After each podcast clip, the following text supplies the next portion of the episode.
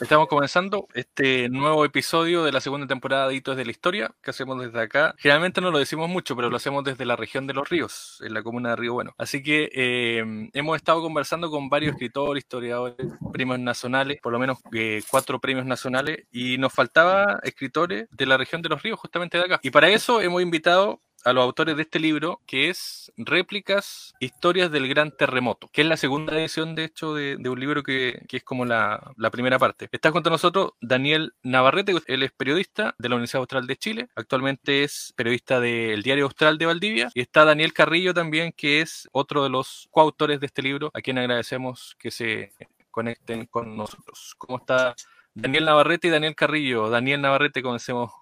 porque son los dos Danieles. Hola Armando, bien por acá, conectándome desde Valdía. Muchas gracias por la invitación para ser parte de esta conversación entretenida sobre el libro. Gracias Armando por, el espacio y por la invitación también a, conversar un poquito de historia, siendo que no, no somos historiadores, pero también nos hemos acercado a, este tema que en sí es una gran historia. Así es, pues. Bueno, de hecho, comencemos por Daniel Navarrete. ¿Cómo, cómo es tu infancia? Sé que leo acá que eres de Lanco. ¿Cómo llegaste a ser periodista, a escribir?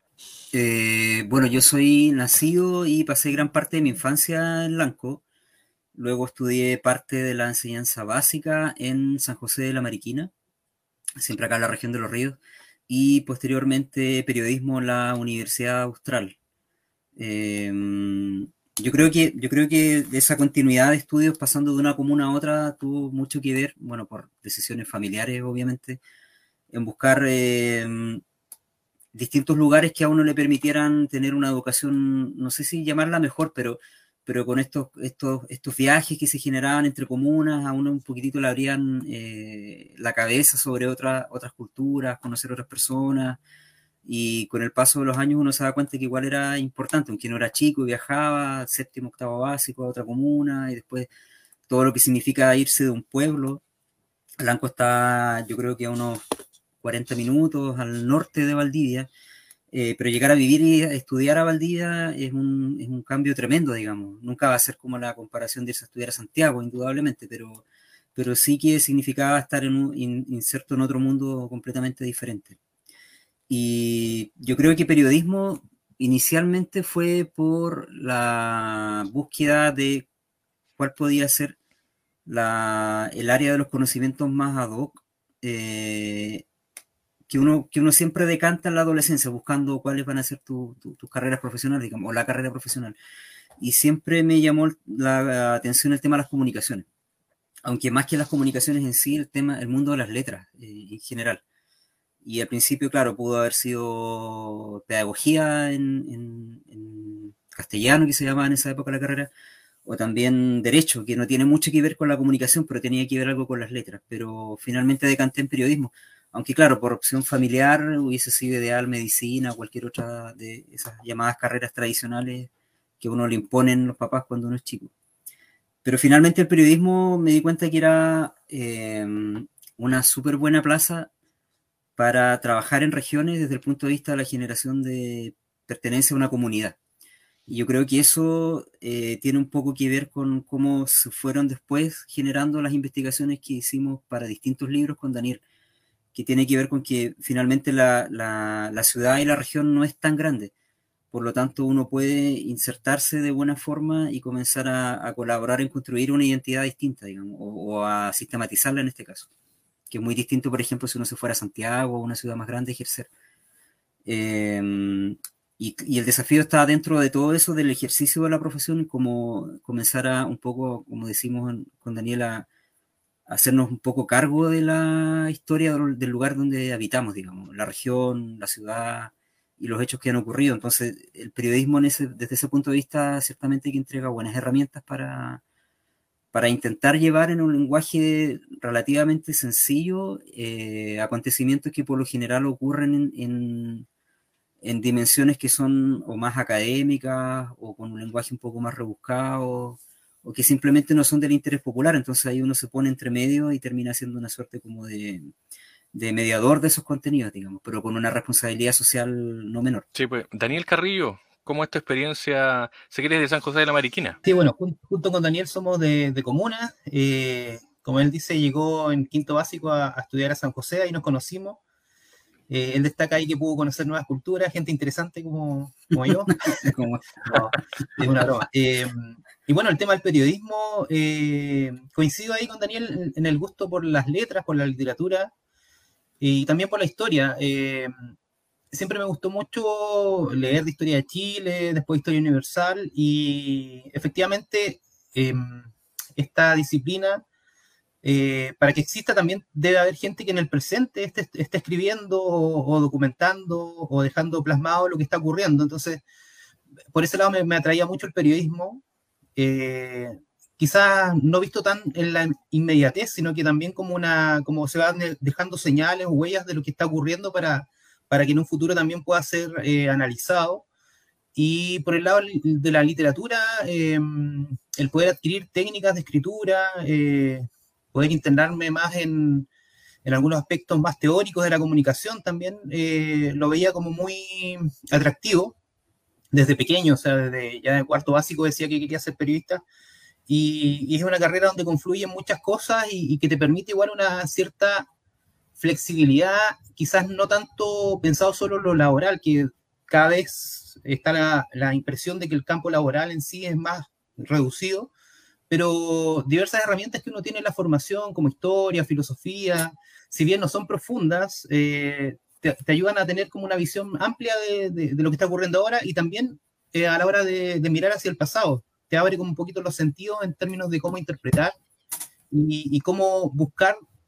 aquellas cosas que, quizás pasaron, fueron pasadas por alto en su momento y que pueden ser interesantes para el tiempo actual. Eso en general. Eh, hablemos del libro porque eh, no sé si Daniel Carrillo o Daniel Navarrete nos puede comentar primero, porque esta es vendría siendo la segunda parte. No sé si nos pueden explicar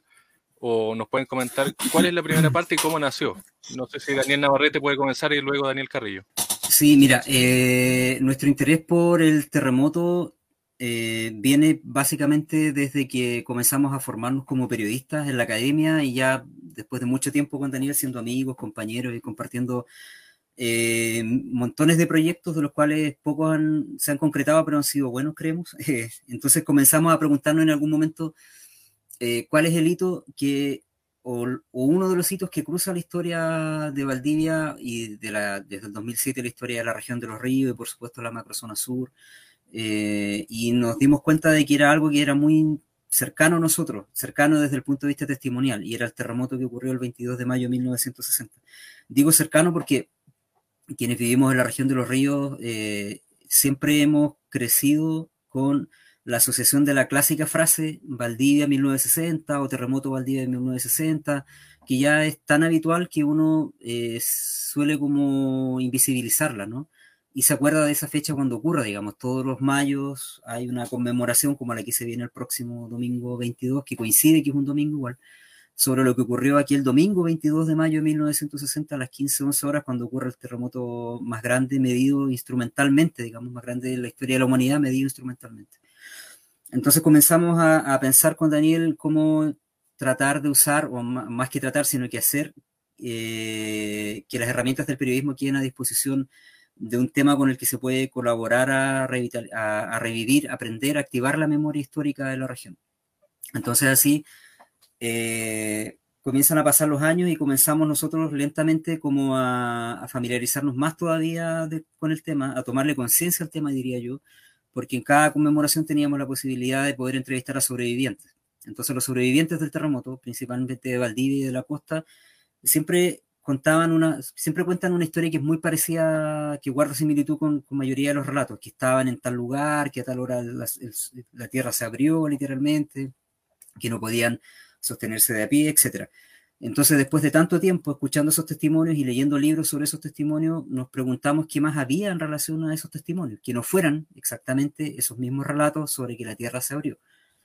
Eh, porque es muy común esa figura, digamos. Y comenzamos entonces a intercambiar ideas, pasar los años, se acercaba el cincuentenario del terremoto y hubo la ejecución de un proyecto fondar nacional de un eh, equipo llamado Grupo Terremoto, que ellos hicieron una investigación eh, testimonial y bibliográfica bien extensa, que, que, nos sirvió en cierta medida como guía para la idea que nosotros íbamos a desarrollar después. Y que en el fondo decantó nuestra, nuestro proyecto en dos libros. El primero se llama 220560, 60 historias del terremoto del 60, que lo publicamos el año 2020 en plena pandemia, cuando, cuando exactamente se cumplían seis décadas del terremoto. Y el segundo, eh, que es el que tú tienes ahí en tus manos, réplicas, historias del gran terremoto, es una continuación natural porque decidimos que finalmente la gran apuesta de la investigación y la posterior publicación del libro iba a ser cómo contar el terremoto por enésima vez, pero de una manera más novedosa. Y esa fue la gran apuesta. Entonces decidimos irnos por eh, la búsqueda de aquellos datos o acontecimientos, información que fuera probablemente más curiosa, si se le quiere llamar así, o que no ha tenido hasta el momento una vitrina tan necesaria pese a la importancia de esa información. Y así fue que empezamos a, revisar eh, mucha información bibliográfica principalmente de las colecciones de libros que tenemos nosotros que eh, remiten al, terremoto y también basándonos en nuestra propia memoria de lo que nosotros hayamos escuchado, lo que hemos podido reportear, lo que está en la prensa nacional, regional, nacional y extranjera. Y comenzamos a eh, hacer un un, brainstorming sobre las cosas curiosas. Y nos preguntábamos entre nosotros dos, oye, ¿qué habrá pasado para el terremoto, por ejemplo, con las mascotas? ¿Qué habrá pasado con los niños? ¿Qué habrá pasado con el acceso a los servicios básicos? Eh, ¿Habrán llegado aviones? ¿De dónde eran las primeras ayudas internacionales? Preguntas desde nuestra propia curiosidad. Y comenzamos a hacer una lista de todas esas preguntas. Y llegamos, yo creo que a unas doscientas y tantas. Y al momento de pensar cuál era el mejor formato para poder llevar esas respuestas a esas preguntas, dijimos un libro, porque a los dos nos gustan los libros, porque creemos que todavía existe ese, mm, ese ánimo romántico del coleccionismo, del tangible, digamos, frente a la, a la cultura más digital. Y comenzamos entonces a reportear eh, las respuestas para esas preguntas y revisando muchos libros, revisando prensa de la época, revisando documentos digitales y nos comenzamos a sorprender en base a la misma sorpresa que ya había generado esas preguntas. Entonces, suponte eh, que finalmente generamos unos textos que son breves, en lenguaje muy sencillo, que te dan, te dan cuenta de hechos que son curiosos, como por ejemplo que para el terremoto efectivamente hubo un éxodo masivo de niños, niñas y jóvenes al norte, porque no podían seguir viviendo en una ciudad inhabitable como Valdivia, que no tenía servicios básicos ni luz eléctrica. Y también logramos eh, encontrar datos interesantes como por ejemplo la generación de o la creación de albergues para mascotas abandonadas que se hizo cargo la Universidad Austral de aquello y así un sinfín de otros datos que finalmente se eh, desarrollan pensando primero en un libro pero después decantando en, en, una continuación natural, digamos. Entonces, entre los dos libros tienes 120 historias que te ayudan a entender un poco qué fue el terremoto y las implicancias globales que tuvo y en base a todo eso, lo que más nos, eh, motivaba también era un poco demostrar que el mal llamado terremoto de Valdivia no lo era, digamos, sino que era el terremoto de la macro zona sur, eh, o el terremoto del mundo, por llamarlo de alguna forma, porque se entrecruzan muchas eh, historias que repercuten en, otras en latitudes que no son solamente Valdivia. Valdivia queda entre medio del desastre por, por circunstancias, digámoslo, eh, de la cercanía con el epicentro, pero también porque para el 1960 ya tenía una figuración pública no menor, con publicaciones en revistas internacionales donde alababan un poco las características turísticas de la ciudad, digamos. Entonces después verla destruida era muy potente. Pero eso hizo, históricamente eso hizo que se le llamara terremoto de Valdivia, pero en el fondo era un terremoto que parte de la región de la Araucanía, en Traiguén, hasta Chiloé con destrucciones no menores. Entonces, con ambos libros se busca un poco desmitificar aquello de terremoto de Valdivia. Y finalmente hacemos nuestra aquella frase de que es como el terremoto de la macrozona sur o del terremoto del mundo. Sí, eh, en ese mismo sentido, no, es menor lo que plantea Daniel al principio de otro libro más del terremoto. Esa fue como una duda también que tuvimos, eh, dado que en esta zona hablar del terremoto eh, casi un cliché. Lo vemos nosotros mismos cuando estábamos en la escuela de periodismo, uno de los temas que uno proponía siempre tenía que ver con el terremoto, entrevistar sobrevivientes, es un tema como permanente, eh, pero en donde en general estábamos como dando vuelta en los mismos, buscando como la misma historia. Eh, también hay publicaciones más técnicas desde lo, científico, lo, lo geológico, eh, pero faltaba, eh, creemos, una publicación como de, corte general que, abordara la historia con una mirada de interés periodístico, que el fondo es la curiosidad que podría tener eh, cualquier persona. Y en ese sentido, eh, desarrollar estos dos proyectos del libro eh, ha sido muy gratificante porque nos ha mostrado que el tema todavía está abierto, no es un tema agotado, si bien ocurrió ya van a ser 62 años, todavía hay historias que están como en marcha, que, se abrieron y que, no se han cerrado desde ese tiempo. En su momento también el terremoto tuvo muchas repercusiones a nivel internacional que no habían sido, eh, eh, creemos que no habían sido recogidas en su totalidad con los impactos que tuvo en, otras diversas zonas, eh, incluso, no sé, la muerte de un, de un buceador, en, de un buzo en California, por ejemplo, que estaba a miles de kilómetros de acá, que ni siquiera tuvo idea de que ocurrió un terremoto aquí, pero hubo un tren de olas que llegó y que desapareció. Ahí hay una crónica sobre él en el primer libro, sale con nombre y apellido y todo. Entonces, encontrar esta, estas noticias, sobre todo en, prensa extranjera, que mostraba impacto que acá yo creo que la gente no tenía idea, porque la gente que sufrió el terremoto, los sobrevivientes, en ese momento estaban abocados justamente a sobrevivir, a, salir adelante después de, de, la tragedia, a conseguir agua, los víveres básicos. Entonces hay muchos detalles que estaban más allá de la visión que tenían los propios sobrevivientes. Lo otro es que, bueno, el terremoto tuvo consecuencias a nivel global, se considera que el tsunami del 60 es el primer tsunami global de la historia, porque se pudo constatar los, impactos y efectos en diversos puntos del planeta, como no se había podido realizar antes en, un, terremoto de esta magnitud. Eh, pero también el exterior tuvo impacto en Chile. Ahí quedan los capítulos donde tratamos eh, en, varias, varias páginas que se refieren a la ayuda internacional cómo fue la reacción de, solidaria de muchos países, eh, entendiendo el contexto que se vivía en la época, estamos en plena Guerra Fría, entonces es muy interesante ver cómo eh, se produce la reacción de, Estados Unidos, después los, países del, del, bloque soviético también, cómo, cómo quieren ayudar. Eh, por ejemplo, esto motiva que por primera vez en Chile aterriza una nave soviética. Nunca, nunca había, no había relaciones con la Unión Soviética en ese momento, pero el terremoto motivó que se autorizara que llegara el Iluchín, no me acuerdo qué número era, pero lo vimos después eh, con los incendios forestales de 2017, también vino la versión moderna de, ese avión, el Iluchín 80, no sé, que le pusieron Iluchín acá, pero era un, mega avión que, que, vino con mucha ayuda de, la Unión Soviética. También Cuba, eh, si bien se señalan otras fechas, pero esta habría sido efectivamente la primera misión internacional que tuvo Cuba en términos sanitarios y de ayuda internacional por la que después sería conocido también en los 70, 80. Eh, Estados Unidos, que dio una fuerte ayuda, hay muchos, eh, muchas marcas de la, de la, ayuda estadounidense, por ejemplo, mismo eh, cerca de Mewin, en un lugar que se llama Mississippi, por ejemplo, que tiene ese nombre justamente por, por la ayuda que llegó desde ese estado. Entonces hay muchas huellas que, que quizás no, no, sabemos cómo se generaron y, y, la idea de este libro también era buscar esos, esos fragmentos que estaban dispersos y que, no se habían reunido en un, en un solo corpus, por decirlo de algún modo, eh, y lo hicimos a través del formato de las crónicas breves, que, invitan a una lectura eh, relajada, eh, son crónicas simples, directas. Habíamos tenido también en el inicio una conversación en torno al estilo del libro. A mí me gusta mucho el, periodismo narrativo,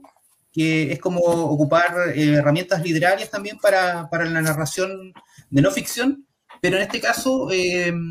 optamos por, por, ser más directos, ir con, con la información y, que fuera menos de todas maneras, pero más bien sencillo y, y creo que parte de eso también explica, junto con, con, la importancia del tema, también el formato en que se presentan, eh, al parecer ha sido como, como bien recibido por, el, por los lectores. Hay historias bastante interesantes, hay historias de un supuesto pinato, hay otras de el tema de cómo se fue generando Valdivia también, cómo fue reaccionando, reacciona después al día después del terremoto de Concepción que llaman algunos. No sé si nos puede contar un más o menos de esos chicos. Sí, ahí hay varias, varias eh, circunstancias que hacen entender el terremoto como un fenómeno global,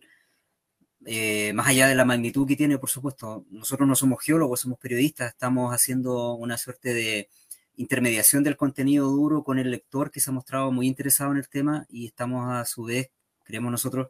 permitiendo que se active esa memoria a la que hablábamos al inicio de la conversación, que tiene que ver con, con recordar para perpetuar algo que que es nuestro, digamos, que es parte de nuestro patrimonio. Entonces, claro, Valdivia el domingo 22 de mayo de 1960 a las 15, 11 horas, eh, hasta ese momento, digamos, eh, era un día soleado, era un día bonito, era un día donde las familias habían optado por ir a la, a la playa, a la costa, habían optado por salir de las casas. Y es un dato no menor porque cuando se produce el movimiento telúrico, antecedido, como bien tú decías, por lo que había ocurrido en Concepción un día antes, la gente ya estaba con un relativo grado de alarma, creemos nosotros, digamos. Eh, pero aún así se relajan y salen, digamos. Y eso es bueno, comillas bueno, porque de haber quedado en sus casas, ah, posiblemente el número de damnificados y muertos habría, se habría incrementado muchísimo más. Por lo tanto, uno se atrevería a decir que es muy posiblemente el 40 o 50% de la población valdiviana pasó el terremoto fuera de sus casas, digamos. Eh, lo curioso es, claro, cómo, cómo al calor de las horas en que avanza el desastre, digamos, tratando de irnos un poco hacia 62 años en la historia, la ciudad comienza a entender que se ha destruido literalmente, digamos. Eh, y dentro del contexto de esa destrucción, ocurren otras circunstancias que también son muy particulares, como por ejemplo que eh, las autoridades regionales, en ese momento el intendente Víctor Kunzman no estaba en la ciudad, y la única autoridad que quedaba, entre comillas, a mano o estaba muy pendiente de, la relación que había con el resto de la comunidad era el rector de la Universidad Austral de Chile. Entonces, eso, el saber dónde estuvo él, en qué horario y qué estaba haciendo nos permite un poco reconstruir cómo él se transforma en un momento, sin quererlo ni pensarlo, en un líder ciudadano al, al que la, las Fuerzas Armadas lo, comillas, invitan a que tome el poder social, por llamarlo de alguna manera, y resulta ser que, a fin de cuentas, un rector de una universidad, en vez de una autoridad regional, es la persona que termina ordenando a la sociedad en las horas críticas posteriores al movimiento telúrico. De hecho, es el rector eh, Miranda el que convoca un cabildo, inclusive, eh, para que se comiencen a ordenar las fuerzas vivas, mientras los militares cumplen con el rol de eh, resguardar la seguridad pública, digamos. Pero eso no deja de ser curioso porque la Universidad Austral de Chile, con toda la importancia académica que tiene, tuvo en el hito del terremoto una preponderancia mayor todavía. O sea, pudo haber sido el rector u otra persona, pero fue el rector, digamos. Por lo tanto, ese hito no deja de ser. Eh, y lo otro es que eh, siempre nos llamó la atención con Daniel la forma en que el terremoto comienza a salir de Valdivia o de la macrozona sur y le comienza a llegar la información a nivel central. Y es una información muy sesgada, hay mucha censura en relación a los datos. No entendemos por qué, pero lo más obvio es que era una, una, suerte de llamado a la calma por parte de las autoridades en un momento en que lo que menos había que tener era calma, digamos. Un terremoto 9.5, como ya lo habíamos dicho, el más grande de la historia de la humanidad instrumentalmente medido, digamos. No era para tener calma, digamos, era para salir a ver cuánto eran los damnificados, cuánto eran los muertos, cómo era la conectividad de la ciudad, en qué situaciones iban a quedar en las próximas 48, 72 horas, eh, qué iba a pasar con los albergues, con los hospitales, etcétera. Entonces lo curioso es que, claro, desde las autoridades regionales, principalmente del intendente, se mandan informes a Santiago donde se indica que la tragedia no es tal y a lo sumo eh, se indica que pudo haber 100 o 200 damnificados, ni siquiera se hablaba de muertos. Y todo eso está en documentos oficiales de la Biblioteca Digital del Congreso Nacional, digamos, por lo tanto uno puede repasar las discusiones que hacían los congresistas en ese momento sobre si era o no tan grande el, daño que estaba ocurriendo en Valdivia, digamos. Y efectivamente sí lo era, pero ¿por qué se comunicaba de una manera tan contradictoria? Eso, es una circunstancia que siempre nos llamó la atención de por qué el sesgo a la información. Y en torno a todo eso, luego ocurre que, por ejemplo, el presidente nunca viene, o si es que vino, nadie se enteró, por ahí hay un juego como un poco de, de, de decir que se estuvo muy preocupado, pero que en el fondo fue un paso muy fugaz. Ahí Daniel construyó una historia en torno a eso. Y lo otro es que el celo, comillas celo, que se comienza a producir con las ciudades vecinas de Valdivia, Osorno, Puerto Montt, Chiloé, el mismo Temuco, Traiguén, eh, que comienzan a, reclamar que por qué se habla del terremoto de Valdivia. Hay circunstancias que llevaron a ello, como ya lo indicábamos, pero, pero ciertamente era injusto porque en Chiloé la destrucción igual había sido bastante importante. Incluso en de Chiloé rescatamos una historia que dice relación con la supuesta ejecución de personas que estaban eh, robando los enseres de las casas que habían quedado todavía maltrechas y que sus habitantes habían decidido irse de ahí. Entonces, a Santiago llega el dato de que están ocurriendo fusilamientos en el sur y que específicamente están ocurriendo en Ancud. Entonces, ¿es eso o no verdad, digamos? pero si, te, si tú vas en la distancia de la historia y te das cuenta como fusilando sobrevivientes, es como, ¿en qué, en qué situación ocurre eso, digamos, si ni siquiera es una guerra? Entonces, todos esos datos, comillas, curiosos nos, nos, invitan a nosotros a, a, contrastarlos, a buscar más información, a construir una crónica relacionada con eso. Y a fin de cuentas, claro, si lees todas las historias del libro, que puede ser de la página 1, en la 50, en la 60, porque son historias autoconclusivas, puedes ir complementando un relato con el otro y te vaya haciendo tú un mismo puzzle sobre la gran tragedia de la macrozona sur. Sí, eh, Daniel Carrillo,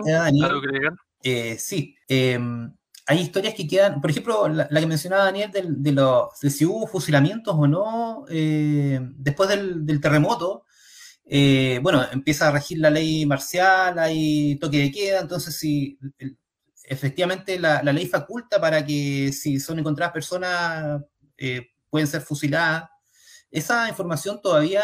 sigue abierta porque hay distintas versiones, hay distintos medios de prensa que hablan de 27, de 7, eh, de que están eh, en, el, cementerio de Castro, están ahí, eh, fueron identificados, hay, hay ahí un, poco de misterio sobre un, tema que, que, no es menor y que tenía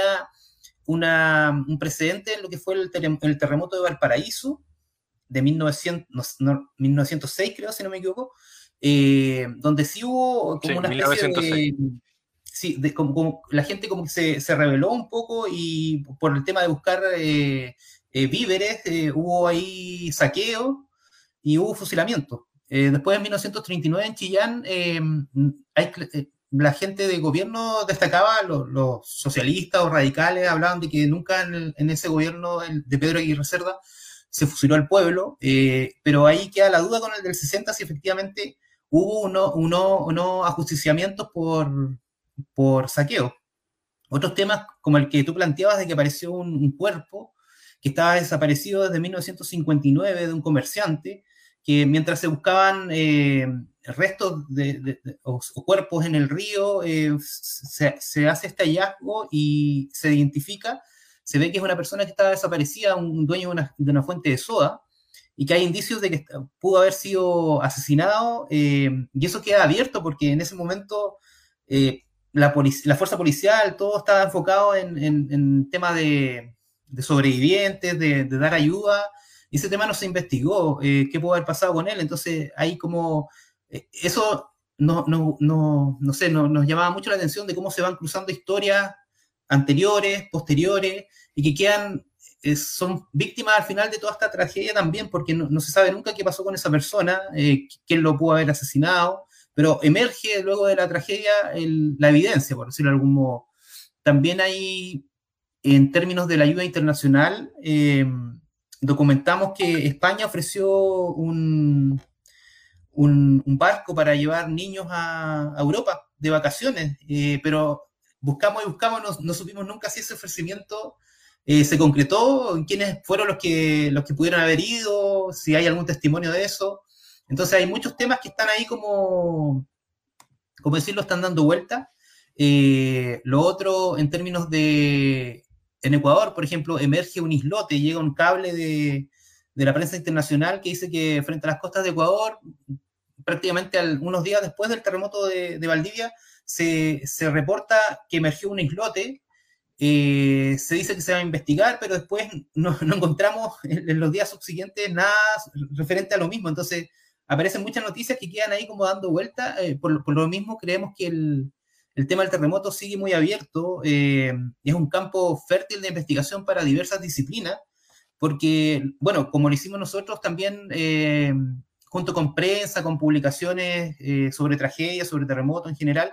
también fuimos a, buscar en tesis de diversas especialidades, tanto desde psiquiatría, psicología,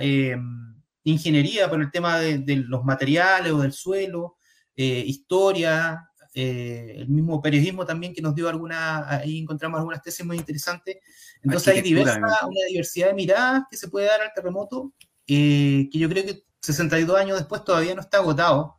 Y, es una invitación también para, para, la gente, para los investigadores, para otros periodistas, a seguir indagando en este, en este tema. Sí, algo, algo sobre la, lo circunstancial que es bien interesante de, de analizar 62 años después era como cómo funcionaba el Chile de 1960, porque nos damos cuenta, por ejemplo, que después de la ocurrencia del terremoto del 60 se activan muchas ayudas humanitarias de diversa índole. Por supuesto que había que ayudar a los damnificados del sur y había que, por, eh, había que enviarles, obviamente, alimentos no perecibles, ropa, eh, ayuda en dinero, distintos gremios se organizan, mandan plata a los carabineros, los periodistas,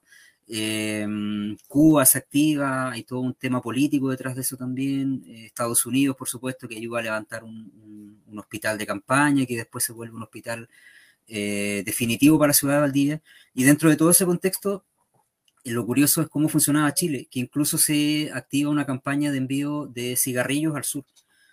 Entonces uno piensa, eh, el, cigarrillo como, como un hábito de consumo que podría llamar a la calma posiblemente, pero desconociendo absoluta y completamente la nocividad que tiene el consumo de ese producto, digamos. Por lo tanto, era un Chile donde seguramente no habían normas sanitarias que apuntaran, por ejemplo, a la prohibición del consumo excesivo de cigarrillo, o era un Chile que, dadas las circunstancias, ya lo obviaba nomás y, y, decía, oye, hay que mandarle a los sureños lo que, lo que sea que los calme y los cigarrillos, si se mandan, se mandan y listo pero hay una, hay una suerte de tratar de entender cómo era el Chile, cómo era Valdivia, cómo era el sur a propósito del terremoto. Y, cómo se gestionaban las ayudas internacionales. Por ejemplo, nosotros dimos con un dato que igual siempre nos ha llamado mucho la atención, que tiene que ver cómo las autoridades diplomáticas de India instaladas en Santiago le preguntan en algún, en algún punto a sus pares de, del gobierno chileno sobre cuál era la tasa per cápita de consumo de té en las familias chilenas y principalmente valdivianas. Entonces, en base al consumo de té, ellos sacan una cuenta y terminan enviando té al sur, porque ellos decían que los valdivianos o los sureños pasaban las penas con una tacita de té. Entonces tú te preguntas cómo cada, cada fuente de ayuda humanitaria terminó articulando su ayuda humanitaria en base a un relato que ellos mismos se inventaron, digamos, como, oye, India es uno de los mayores productores de té mundial, entonces van a mandar té, pero lo asocian a la pena y eso después se instala en el discurso diplomático oficial. Entonces, eh, es bastante curioso, por llamarlo menos. Y el tema de los cigarrillos también. Lo otro es, por ejemplo, el éxodo masivo de niños a la zona de la región metropolitana y la región de Valparaíso. Hay que estar en los pies de las familias que eh, optaron por aquello, digamos. Valdivia no se podía seguir viviendo, no había un colegio, en el corto plazo era imposible seguir habitando o asistiendo a un establecimiento educacional que no tenía, eh, que, había que estar sobre la tierra, digamos, no tenía baños y qué sé yo. Son cuestiones que se terminaron arreglando a las semanas después, pero en el mediano corto plazo era casi inviable seguir así. Entonces se mandan a la zona norte cerca de 2.320 niños más o menos en, en embarcaciones y en aviones. Y lo que ocurre con ellos es algo igualmente desastroso. Entonces tú te preguntas, ¿era mejor dejarlos o enviarlos? Digo desastroso porque en Santiago del Paraíso ellos tienen que comenzar a lidiar con una segunda, un segundo trauma, que es dejar a su familia, después de haber vivido el trauma de un terremoto que destruyó las casas y la ciudad. Y ahí se genera ya una ramificación mucho más amplia de cómo poder seguir investigando estas historias. Esas generaciones que fueron exiliadas de Valdivia contra su voluntad, por supuesto, se crían conociendo Santiago, conociendo Valparaíso, incluso no menor el dato de conociendo lo que significa comer tres veces al día, eh, o cuatro veces al día, de tener una cama calentita, vivir con una familia en una ciudad, no sé, seguramente un poco más cosmopolita que el Valdivia de 1960. Entonces se genera una apertura cultural que es muy poderosa y, y, muchos de ellos después deciden no volver a Valdivia, como otros que vuelven al tiro y otros que por supuesto se quedan en la ciudad. Por lo tanto hay un contrapunto bien, bien interesante de cómo el terremoto finalmente contribuye directa o indirectamente a que la historia personal de cada valdiviano o sureño se comienza a reconstruir en base a, esa misma tragedia. Eh, sí, quería aportar un poquito también lo del contexto internacional. Em, este clima de, guerra fría que hay en ese momento eh, igual genera sus propios relatos. Está, eh, por ejemplo, es una de las historias del, del primer libro de que se hay toda una investigación eh, en los archivos alemanes de la de, Alemania Federal y todo respecto al, a que el, terremoto pudo haber sido producto de pruebas nucleares de Estados Unidos en, la Patagonia Argentina. Hay una serie, bueno, es típico esto de, la, de las teorías de la conspiración, que hay varios elementos que si tú los juntas, hacen sentido para lo que tú quieres proponer, pero en ese sentido está documentada la visita de, de un experto norteamericano a Argentina por esos días en mayo del 60, Eh, y también en movimientos extraños en Puerto Deseado, que es el, sería el lugar donde, donde se habrían registrado estas pruebas. Eh, por otro lado, también, eh, bueno, ahí se apunta a Estados Unidos, pero también acá el Mercurio publicó, no sé si una carta, no recuerdo bien, o una columna donde hablaba un poco de, de que esto puede haber sido producto de los comunistas, de algún tema nuclear también, entonces está como muy presente esta disputa global entre estos dos bloques y, también tiene su, correlato local. Entonces eso es bastante interesante y también se puede ver en lo que, esta, esta historia está en réplicas, lo que tiene que ver con la reforma agraria, que, bueno, si bien Estados Unidos reaccionó súper rápido con ayuda para la emergencia, enviando eh, tropas y todo acá a la zona afectada, eh, para la hora de la reconstrucción, eh, Chile vio que el erario nacional estaba totalmente sobrepasado en términos de recursos para lo que se, se, requería para comenzar a levantar la zona, afectada. Entonces tiene que recurrir a deuda, a, ir a los, no sé, pues al Banco Mundial o al Fondo Monetario Internacional, buscar ahí ayuda, que, que toda, todo el visto bueno ahí pasaba por Washington, entonces tenía que hablar con, con la Casa Blanca y ahí, y bueno, ya, ya estaba Kennedy, él pone, pone condiciones a esta ayuda dice que Chile tiene que empezar a avanzar en términos de, reducir lo que es el, gran latifundio, eh, entonces iniciar una reforma agraria, lo pone como una condición para los préstamos de ayuda para la reconstrucción. Eh, no sé, Banco Interamericano de Desarrollo, por ejemplo. Y, esta condición eh, políticamente era impensada en ese momento por, para, estaba Jorge Alessandri, presidente conservador, el Partido Nacional de derecha estaba, en el poder, entonces es, eh, era complejo para un tema que no estaba en el programa de este gobierno eh, y que era resistido por, por, mucha gente que apoyaba a Alessandri, partiendo por su propio ministro de Agricultura. Entonces, eh, tener que asumir esta, este como encargo o condición que le pone Estados Unidos para poder acceder a, crédito, genera como un, pequeño terremoto interno también y, y, se ve iniciando a Alessandri una pequeña reforma, que, reforma agraria que fue pequeña en su, en su dimensión, pero que abrió la puerta también para que después Frey, bueno, ya estaba, venía mucho tiempo el tema de la reforma agraria en los programas tanto de, de la democracia cristiana como de, de la, del sector más de izquierda, pero efectivamente abrió la puerta para que después esto siguiera avanzando. Entonces hay cosas que, hay efectos como rebote que generan otra, otros efectos que uno no imaginaría o también la, el propio tema de Paul Schaeffer, que él cuando llega acá a Chile eh, y para, para lograr la, la, personalidad jurídica o la autorización de operar eh, bajo una figura de, fundación benéfica, él en sus argumentos y, en la misma constitución de Colonia Dignidad aparece ahí que, que la idea es poder brindar también protección, eh, cobijo a, huérfanos o sobrevivientes del terremoto de Valdivia. Entonces, un hecho que no tiene, que es súper alejado, un prófugo de la justicia alemana, eh, llega acá a Chile, un, nazi o ex nazi, eh, con su pistola al cinto siempre ahí, pero viene a hacer una obra benéfica y el, terremoto de Valdivia le da como la, o el terremoto del 60, perdón, le da como la, le da ahí un motivo para, para colocar ahí y poder eh, conseguir también operar acá en Chile. Entonces, el terremoto tiene diversas aristas, es como, como algo que sale en muchas esquilas para todos lados y, quisimos recoger eso en, estas publicaciones.